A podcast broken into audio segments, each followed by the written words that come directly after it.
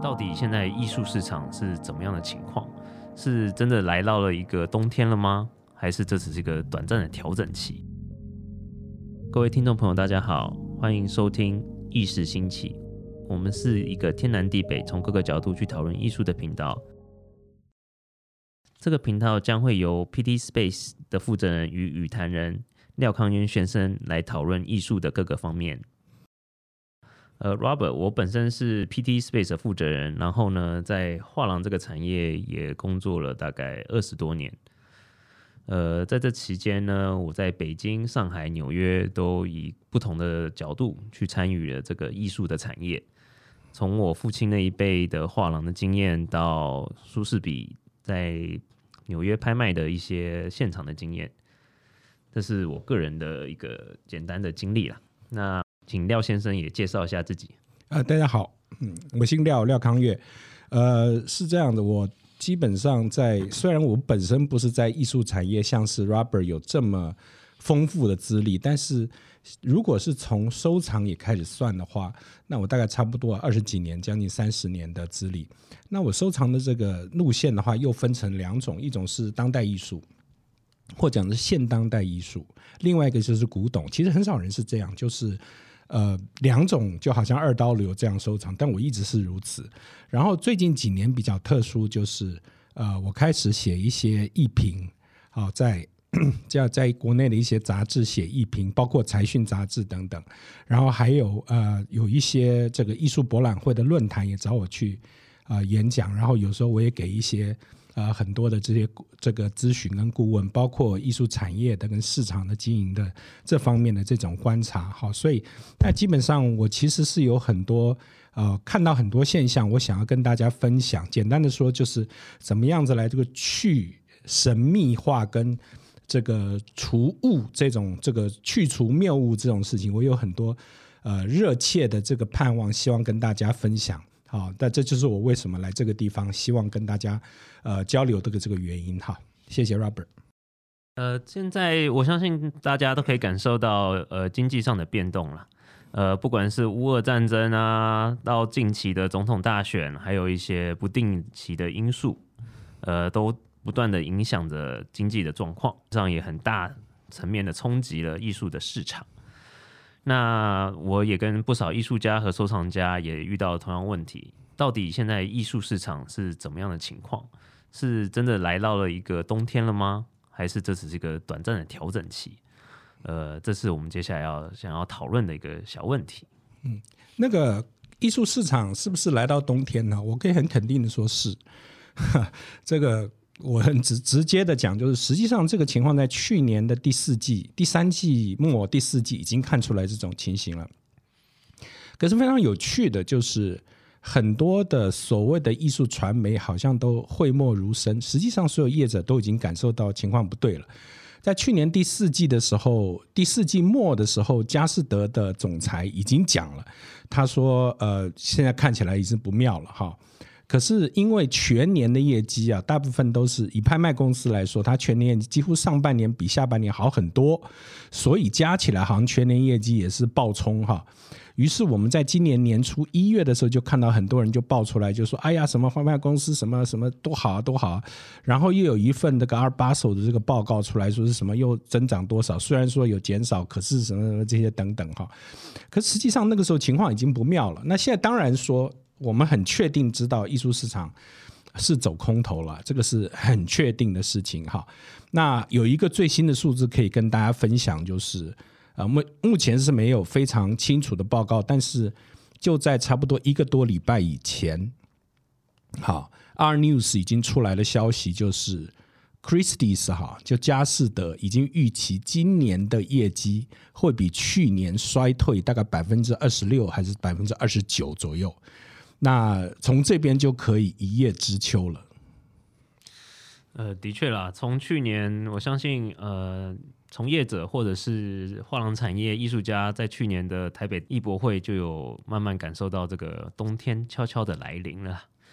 因为在去年，我可以很明显的感觉到，往年呃日本画廊在台北艺博会都是常胜军啊，但是这些画廊老板个个已经开始愁眉苦脸了。今年二台北好像就是日本、韩国画廊卖的真不怎么样，是，而且今年年日本、韩国画廊来来这边二台北设摊的，好像呃这个相当的多啊，几十家、啊，非常的多。结果他们好像没有达到预期的这个业绩。嗯，的确的确，因为有听到蛮多不太开心的消息，像是折扣打的特别大，只是为了减少运那个运回的成本，这已经变成现在一一博会常常出现的一个状态了。那刚刚廖先生也提到了，就是嗯，R News 的已经有这个分析出来，就是拍卖行要大幅的下降。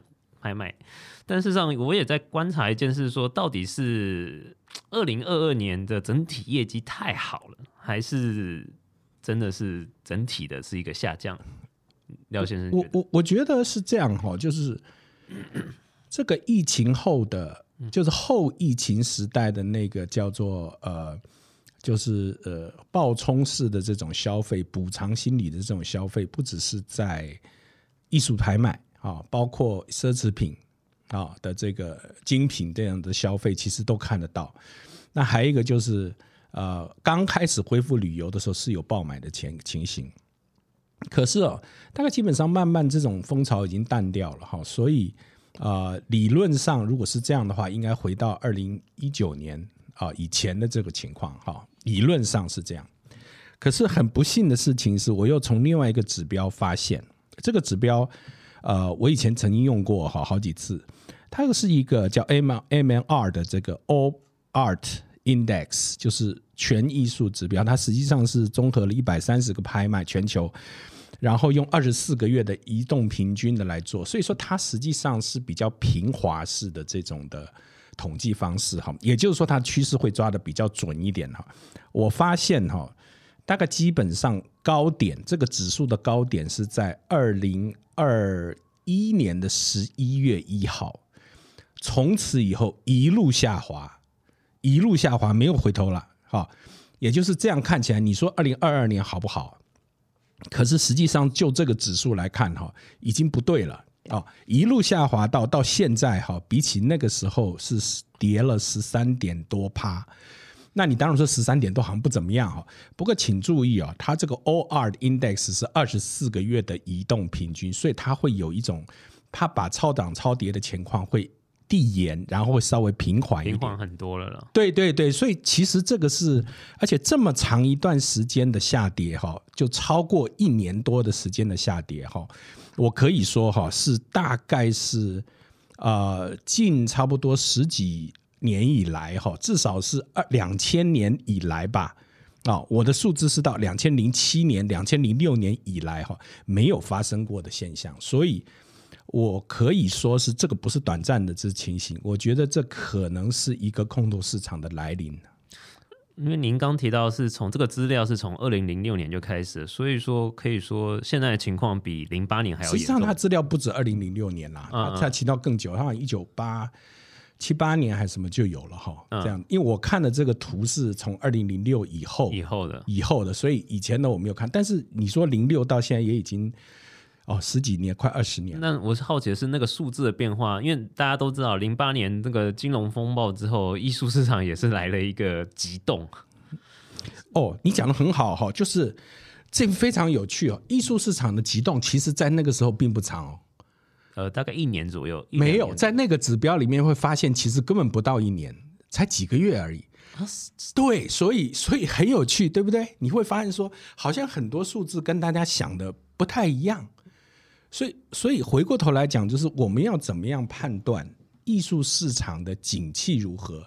我个人是认为要参考多种的指标跟数字统计。好，那不是说这个就多好。啊，不是这样讲，而是说，当我们在预判一个看一个趋势的时候，可能你要找到一个像我们刚刚所说的更严谨的，更或者是说更全面的一种统计方式的这种。还有一点呢，它这个这个呃统计哈，它的这个买卖金额，它的这个成交金额，它是按照 hammer price 落锤价，它是按照落锤价。那这点为什么重要？哈，跟各位。听众分析一下，就是很多人讲，哎呀，涨多少啊？什么涨多少啊？什么成交多少？请注意啊，这个成交价我们讲的成交价其实包含了拍卖公司的佣金，而拍卖公司的佣金这十年以来涨过好几次了。对对，所以你必须要把你要看落锤价哦。OK，所以这种事情是另外一个指标啦。那还有一个指标，我会认为就是到底流拍的件数是多少，还有就是它成交的价格是在低标还是低于低标。它这个比例，其实照这个看起来的话，基本上二零二二年开始就是整个二零二二年的秋拍以后到现在，基本上成交在低标或低于低标的这种比率是大幅增加。最有名的例子就是刘一谦的那个啊，对对不对？刘义龙图谦的哎，这个这跟王威的龙美术馆呢一堆的，其实东西都是好东西，但就是拍的非常不好，因为它低于低标成交的非常多。那这个也是另外，换句话说，就是当我们判断市场景气的时候，我们要看多种的呃数字、多种的资料跟多种的指标一起去研判。所以根据这几点研判，我认为现在是一个空头，而且这个空头是近年来比较没看到的。的确的确，呃，我顺便补充一下，呃，因为近几年呢，拍卖行也常常做一件有趣的事情，他们呢会侧拍，所以 所以呢，对对对对对对，你光看流标指数都不准了。不准。对，因为很多最近大家为了这个数字好看，所以拍卖前呃没有达到预期的电话或者是预期的兴趣的话，他们就会默默的将作品撤拍。对对，像比方那个，我上次有一次在一个地方演讲的时候，我就讲奈良美智嘛，对不对？因为台湾，你知道台湾很多人迷奈良美智，都喜欢哦对对对啊什么这些等等。好，那我也曾经写过奈良美智，我其实我们不是讲好坏，而是说大家不要一窝蜂了。我们那时候一直建议大家不要一窝蜂。结果呢，他在台他在亚洲好像就一直在创创新高，结果不到三个月，在今年的去年的秋拍啊、今年今年的去年嘛，春拍今年呃拍春拍春拍春拍，他就侧拍了，而且是在封面哦，对 u v 的封面哦，封面侧拍这简直是超级大事啊！可是大家就好像就拍卖公司当然为了面子，他不会去宣传啦。可是我觉得有必要在某个情况让大家知道，这个是一个信号。然后我顺便再补充一下，呃，在我们怎么说过去三十几年拍卖市场的历史里面了，事实上侧拍呃是不太好看的事情，通常是作品第一哦，拥有者有问题，有问题，真假的问题才会做侧拍这个举动。但是近几年侧拍已经变成是各大拍卖行的一个常态了。对那所以说大家观察这个时候只能啊自己注意一点了。对啊，做数字，做数字，另外还有一件事情就是那个，反正这个预估价定低嘛，现在都知道嘛，的预估价往下杀嘛，嗯，这是必对不然的，对？必然。然后还有一个就是大大的这个呃卖家，他可能会要求保价，那你也不知道啊，是不是？保价的情况只有他知道啊，你也不知道保。价是必然的，对对对对，所以这些情况就是，如果还是一句话，就是如果光看表面数字，不做深入解析，像前一阵子上个礼拜吧，不好意思，就是某一个报纸刊出来，就是说什么，哎呀，拍卖公司又创业绩啊，什么什么文教版真的是大爆，OK，我看了以后都快哭了，你知道，就是说，哎，这个因为 OK，反正。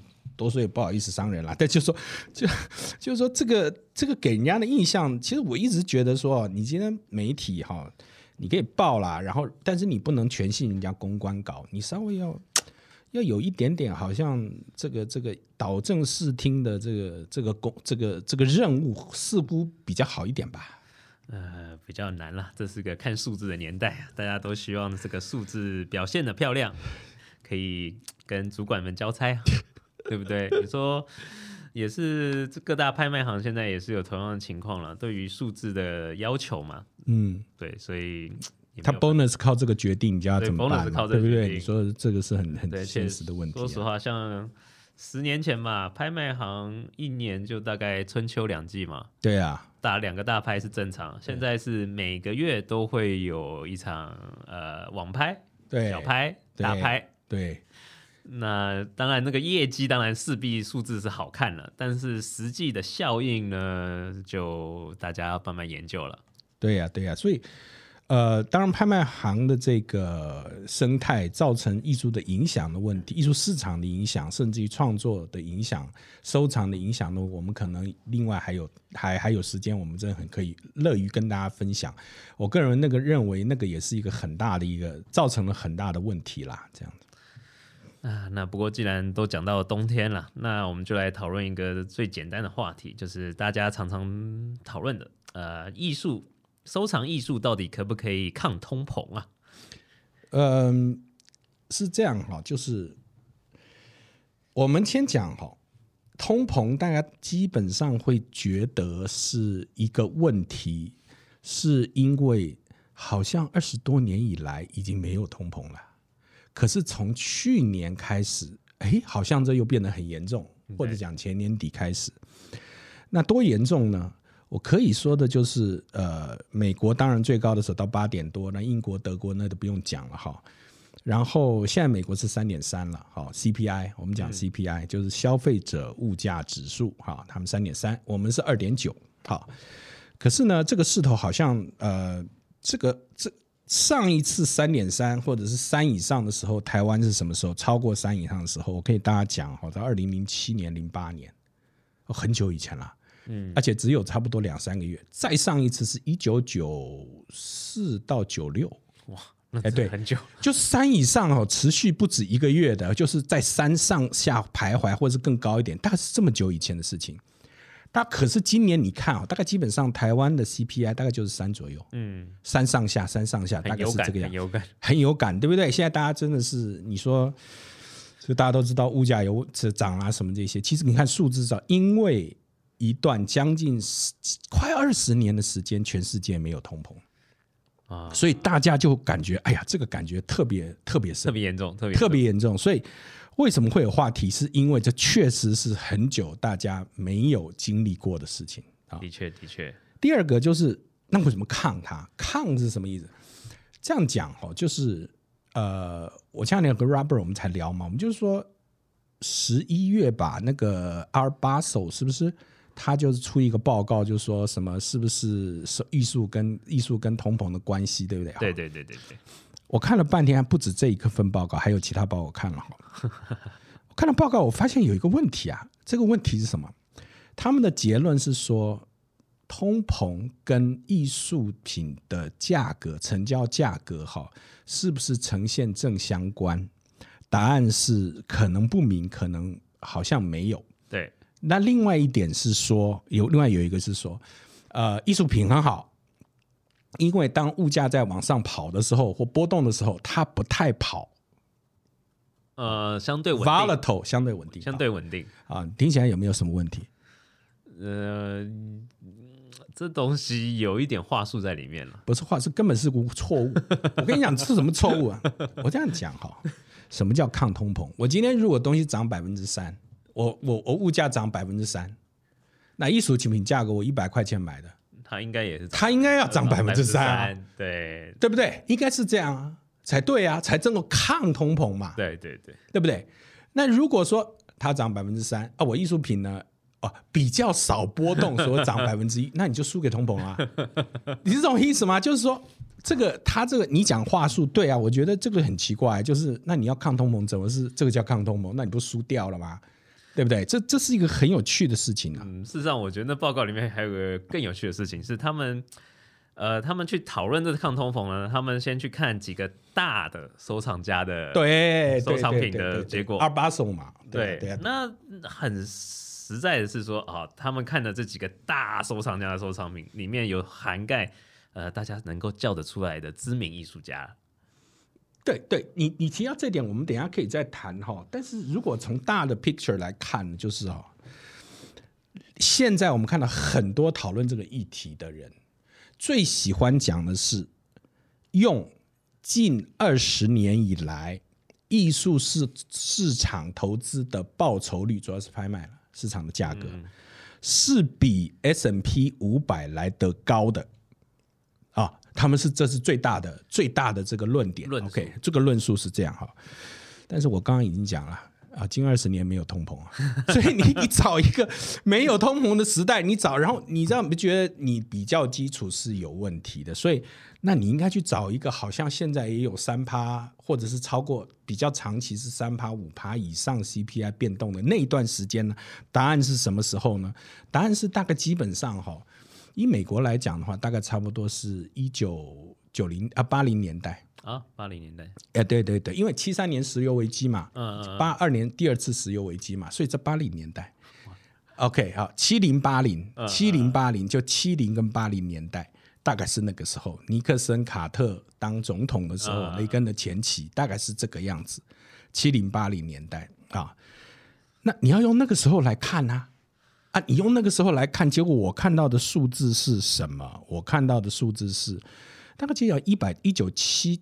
七零年代到一九九零年代，艺术市场的报酬率好像也没有比起 S M P 五百来的好。呃，想一下，那个年代流行的，应该美国流行的，应该还是以皮卡索为主，印象派那一个派系为主。对，没有错。因为那个啊，你讲到这一点，就是下一个就是那为什么后来爆冲？爆冲是在两千年以后，当代艺术冲起来。哦，就不是皮卡索了。像我们现在说什么班克西也好，那那个那都太新了，那个对，很新嘛。我就是讲这一种，就是基本上是呃，大概差不多是这个呃呃，或者是讲抽象表现组。Damian Hirst 没有没有，Damian Hirst 这一群就是哎哦，我懂你。OK，就这一群差不多现在呃五六十岁的这些人的，在差不多这些人这些人冲起来，嗯啊，尤其 Damian Hirst 最有名的事情就是。Damian Hirst 的有一个，他真的搞到他的创举，他自己跑去找苏富比去办一场啊拍卖嘛，就他不是拍，他只你知道他什么时候哪一天吗？我给你说，那天很好玩，那就是二零零八年金融风暴的那一天，就是那一天，雷雷曼宣布破产那一天，他当天拍卖，结果创纪录。哎，你不觉得这个很好玩吧？真的不骗你，很有趣。就是那么一天，就是那么一天，所以下一个要讲的事情就是，那代表什么？代表艺术市场是落后指标哎，艺术市场一直都是落后指标啊。对啊，你看这个，觉得这好像很怎么会这个样？大家现在很多很多事情，就是因为我个人的背景，以前我是在金融业，嗯啊，所以我对于这些统计啊、数字啊什么这些，我可能比起很多。呃，艺术圈的人，我可能会花多一点点功夫去了解。另外一点很有趣哦，很多人去买画的时候，就马马上把这些统计都丢掉了。很多专业人士他都不管了，哎，艺术啊不用。其实你当然可以一起来分析嘛。从这样来看，你就说到底，我们不要讲抗通膨了，就是说艺术市场是这个样的情况，其实是数字或者是统计资料可以告诉你的情况，然后你也很确定知道，你不可以把。近二十年以来，当代艺术的这个暴冲哈，运用到可能我们现在因为前二十年没有发生过通膨这个这个情况，往前延伸作为你的策略，你可能不能这样。我觉得是这是一个策略的问题。那这个策略或是观点其实是很重要，包括业者都要有一个一个一个一个警醒的地方。的确，的确。因为这、这、这真的是大家比较少去观察的一个、一个、一个观点了。嗯，不过因为呃我个人的背景的关系，那因为我们我父亲那代就是做画廊起家的，所以我们在投资艺术品上事实上是一直有还不错的回报。那你说在抗通膨啊什么什么这些点等上，基本上都还算不错。那，你其实提到了一点呢，就是我刚刚说了，你提到的，就是说，呃呃，像阿巴索，他是找一些很好的艺术家，然后很好的这个厂家，他的好艺术，其实是挑拣呐。对了，实际上回到一个很基本面了，变成说，呃，到底你要怎么去找好的艺术了？对你买好的东西，基本上你就你就不用太担担心呐。对不对？好，但是所谓不担心是两点。第一点，你说好的东西你买了以后，你就算买贵，你放那个地方，基本上呃呃，你天天观赏也很好。然后你放久了以后，它基本上也不会让你血本无归。如果是好的东西的话，那第二点就是，呃，你说我可不可能因为看到艺术市场什么趋势，然后我跳进去说，所以我要来赚一笔？OK？那我可以跟你说，就是那就完蛋了。有两点，一点就是说，一点就是说那个呃，另外有一个 Nine Frank 的一个指标哈，它的统计里面就是。啊，这十年以来的这个艺术投资的报酬率，Night Frank 的 Wealth Man Wealth Report，十年以来的这个艺术市场报酬率是九十几 percent，很好嘛，对不对？哦，那很年高哦，年化报酬率二十九 percent，对不对？这么高，非常高，年化 OK，这是有可能有可能，因为你看，这真的有可能，就是真的是有可能。好 OK，好可，以理解那。其他人都是还有五十八 percent，有看过太多数字，数字都可以玩了。那个重点在后面。你看到这个以后，你跳下去会怎样？我来告诉你哈。另外有一个，你觉得它很高，对不对？你知道有一个东西十年的报酬率是三百，你知道百分之三百，你知道是什么吗？房地产威士忌，啊，威士忌。真的 OK，好。可是 S 这几年也跌啦，对，没错。如果你看了之后，你跳下去，一年的报酬率就马上是负的。对啊，所以你要跟风吗？就是你看到这个，然后哇，我这样啊，什么五十几 percent，你让你赚一票，然后你再进去捡最后一只老鼠。简单的说，就好像是我只写一个文章在财在财啊，不要讲某杂志杂志，OK。结果我就说，有很多人哦，就是在那个航海王已经到了哦高三位数的时候，叫人家进去要做老船长，找死了就你知道，就是你怎么可以？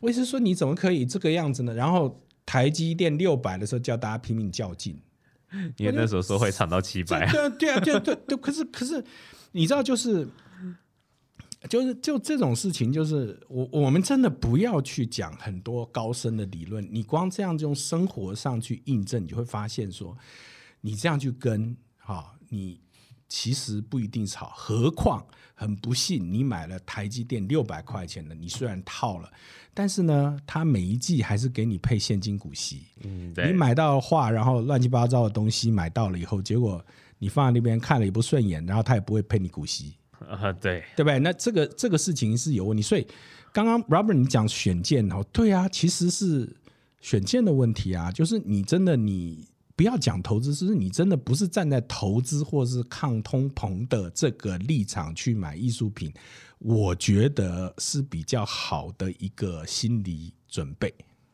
的确的确，因为呃，我也跟一些资深的收藏家和艺术品投资者讨论过这个问题。那他们有些背景也是金融圈了，所以他那时候也说了一个很简单的逻辑，他说：“我说艺术市场这么的风险，你还那么喜欢玩？”他说：“就是因为风险大，所以才敢玩了。因为大家都没想到一件事，股票六百块，你再怎么好，你六百块买了台积电，你五百多块都可以出场了。对对对，那艺术品真的很恐怖，你一百万买下去，过两年也许卖都卖不掉。你说了一个很好，过去两年的这一点，事实上是有统计的哦，真的有统计，就是呃，我上次跟在福伦社演讲的时候，我就说了，就是根据统计哈，把加热的苏富比，还有就是 Philips 的夜拍，只限夜拍哦，就是啊当然是比较贵的那些的那个做的统计哈，几十年的统计，大概基本上，如果你只有报两年，然后去卖的话，那你赔钱的几率非常高，超过百分之五十你会赔钱。OK，可是呢，如果你报二十五年，你知道是多少吗？年化报酬率八点九，听起来都疯吗？笑谁要八点九？请注意是年化报酬率。然后你会更意外的事情是，年化报酬率八点九是胜过 S M P 五百。对，OK，所以就是说，艺术的不要讲投资，至少是不管艺术或是古董这种东西，基本上是不是一个给没有耐心的人的玩的游戏？那如果你不是一个很有耐心的人的话，你希望在艺术市场里面赚到钱，那我还是建议你直接去买股票，或者是买啊、这个比特币啊，或者是现在 Solana 这种东西，你可能会更适合一点。可以快进快出啊。对啊、对啊、所以呢，我们可以看到说，呃，艺术品投资真的没有像大家想的这么容易啊，也不是大家想的这样子快进快出可以赚快钱。如果有这样想法的人们呢，还是三思三思而后行啊。那在下一集，我们将会再继续讨论大家对于艺术品投资上常常忽略的一些误区啊。